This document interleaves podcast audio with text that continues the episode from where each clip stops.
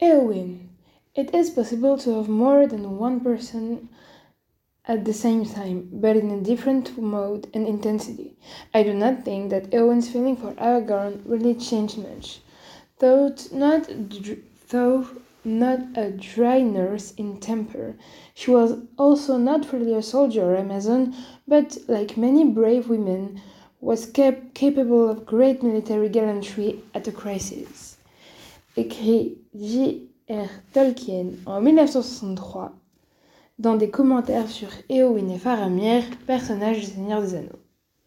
C'est un texte qui est trouvable donc dans un ouvrage en anglais qui s'appelle The Letters of Tolkien des éditions HarperCollins.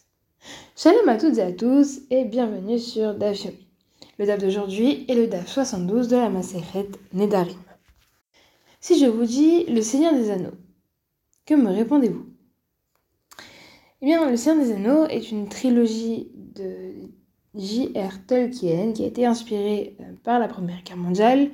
Dans cette trilogie fantastique, puisque euh, Tolkien est considéré comme le père du genre fantastique, sont présents plusieurs personnages.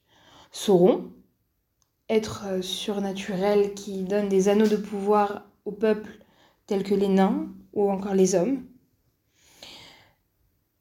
Anneaux qui euh, sont empoisonnés, bien entendu, les poussant à leur vice. Une communauté est alors créée, la communauté de l'anneau, avec pour objectif de détruire cet anneau. Plusieurs personnages sont présents, des hobbits, des elfes. Mais le personnage qui m'a intéressé ici est une femme humaine. Il s'agit d'Eowyn. Eowyn est la nièce du roi du Rohan, qui est une région, euh, qui s'appelle Théoden. Elle va d'abord, au moment où la guerre éclate, elle est d'abord reléguée au rôle de nounou, entre guillemets, de la population, et c'est elle qui va être chargée de surveiller la population et d'aider la population à fuir. La traduction du passage qui a été cité en début du, texte, qui est en anglais, donc, explique que au sujet d'Eowyn, il est possible, selon euh, Tolkien, euh, d'aimer plus qu'une personne au même moment, mais dans, un mode différent et une intensité différente. Tolkien euh, explique qu'il ne pense pas que les sentiments d'Eowyn pour Aragorn avaient énormément changé. Et quelques lignes plus loin, il explique également que le, le tempérament d'Eowyn n'était pas le tempérament d'un soldat ou d'une Amazone, Amazon, mais plutôt comme beaucoup de femmes, euh, je reprends ces mots, beaucoup, de femmes euh, courageuses étaient capables donc d'une bravoure militaire grande au moment de crise. Mais pourquoi écrit-il donc cela? Si on reprend l'histoire d'Eowyn, donc c'est la nièce du roi du Rohan Théoden, elle va d'abord être reléguée au rang de nounou pour la population, et au fur et à mesure tombe amoureuse d'un homme qui est euh, destiné à devenir le, roi du, Gondor, c'est le, grand pays, on va dire ça comme ça, la grande terre. Mais elle va, après avoir été euh, recalée par euh, lui, elle choisit alors de devenir euh, guerrière et de s'enrôler dans l'armée sans que personne ne sache que c'est une femme. Et elle emprunte, une armure, se fait passer pour un homme, et décide de combattre. C'est d'ailleurs elle qui va être à l'origine de... de, c'est elle qui va tuer un roi sorcier euh, extrêmement puissant et très, euh, très, très meurtrier qui, selon une prophétie, ne serait pas tué par un homme. Eh bien, c'est du roi sorcier d'Angmar et c'est elle qui va le tuer. Donc, petit aparté, à la fin, elle euh, rencontre un autre homme du nom de Faramir, qui était alors dont le père était jusque-là l'intendant du, Gondor, euh, avec qui elle se mariera à la fin.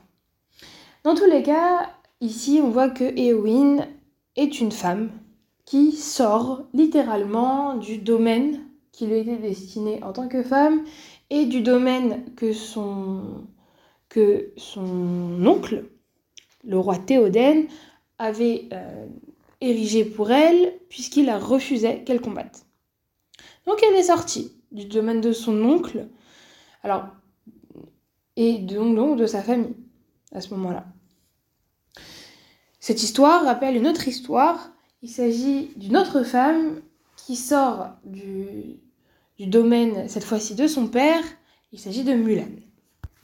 Alors bien entendu, je ne parle, euh, pas du, Disney, du film Disney, mais euh, je parle bel et bien de la légende qui a justement inspiré ce dessin animé. Alors l'article, euh, la source de l'article ici, il s'agit de World History Encyclopedia en français.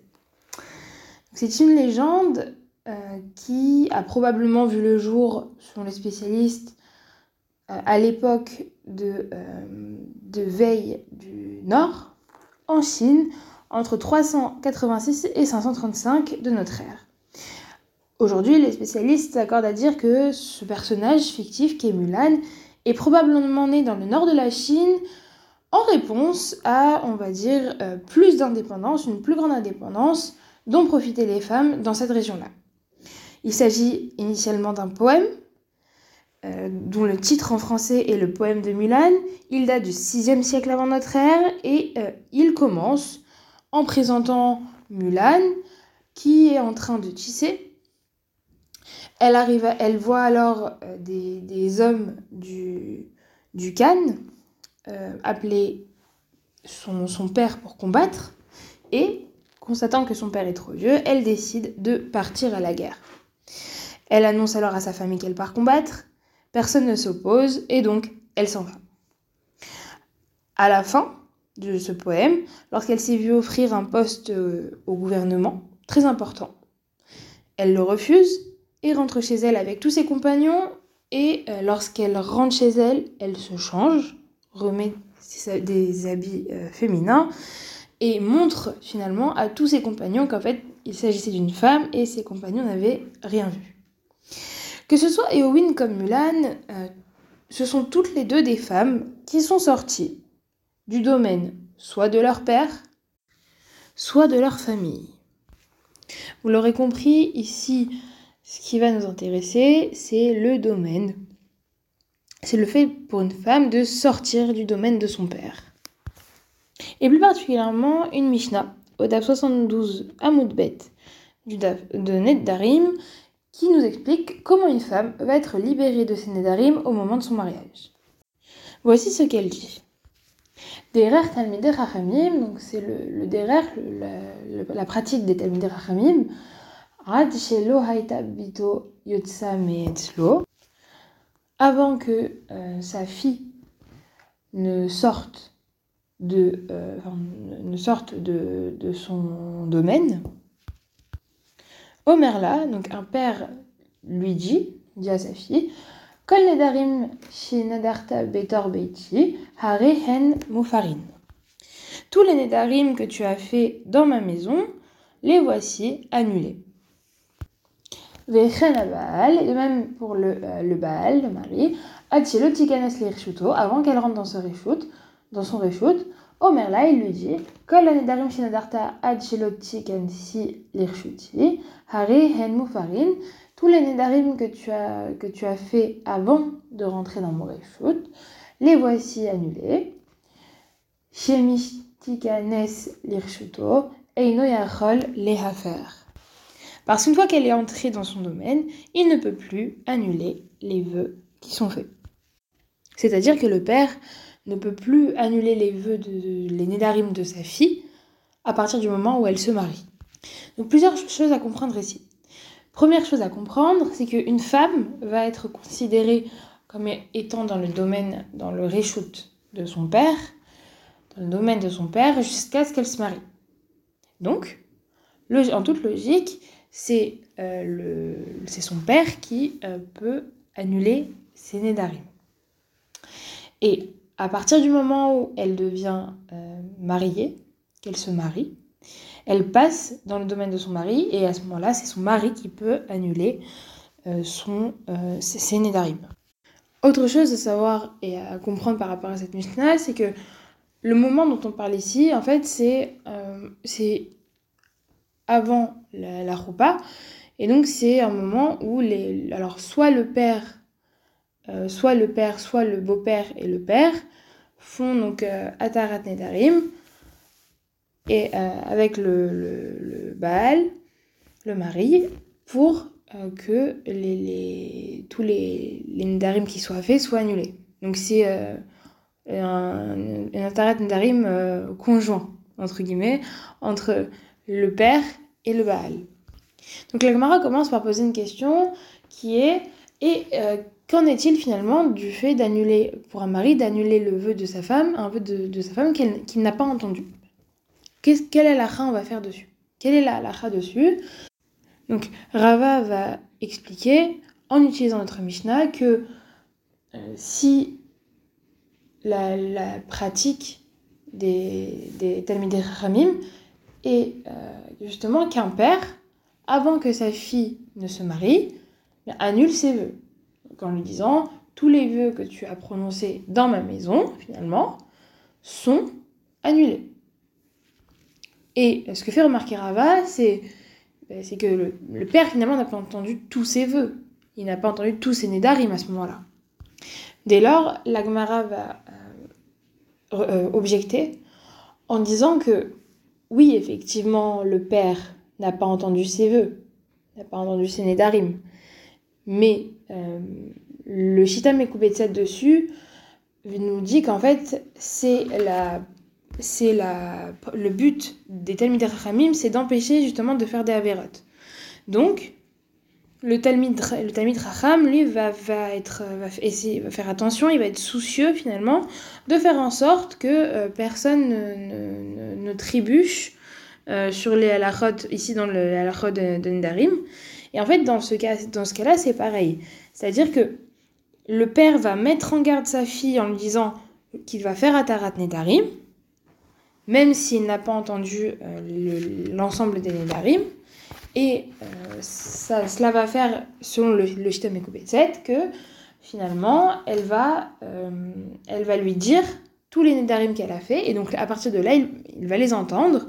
Et euh, l'annulation la, la, de ces, de sera à ce moment-là bonne. Et donc, par la suite, pour essayer de répondre toujours à la question, L'Agmara va suggérer une autre possibilité, qui est donc Tashma Misefa, viens et écoute cette euh, dernière euh, clause de la Mishnah, Baal, et de même le mari, Achelo Tigane jusqu'à ce qu'il rentre, euh, qu'elle n'entre dans son, dans son lui dit donc que tous, les vœux que, tu as prononcés avant finalement d'entrer dans mon réchoute sont annulés. Et donc nous dit l'Agmara, dans ce cas-là, ça veut dire qu'il peut annuler les vœux, les, les sans les entendre. Eh bien, Haranami, dans, ce, même cas, ici, euh, lui, cela signifie qu'il lui dit les Rishamana quand j'entendrai.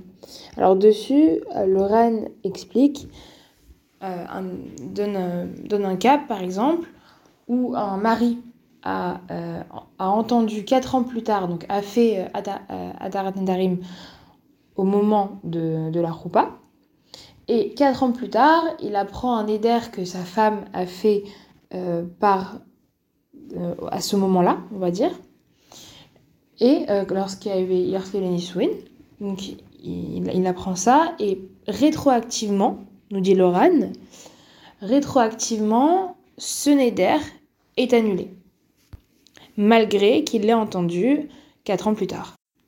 Donc pour conclure, on a vu ici que euh, était possible de sortir du domaine de, son père ou de, sa famille d'un point de vue euh, pratique, de façon à, à prendre, prendre en pied de l'expression pied de la lettre, comme dans le cas de, euh, du Seigneur des Anneaux avec Éowyn de Tolkien ou encore de cette fameuse légende, de ce poème de Mulan, où, qui, où ce sont deux femmes qui sont sorties du domaine euh, de leur euh, père euh, de façon bah, pratique.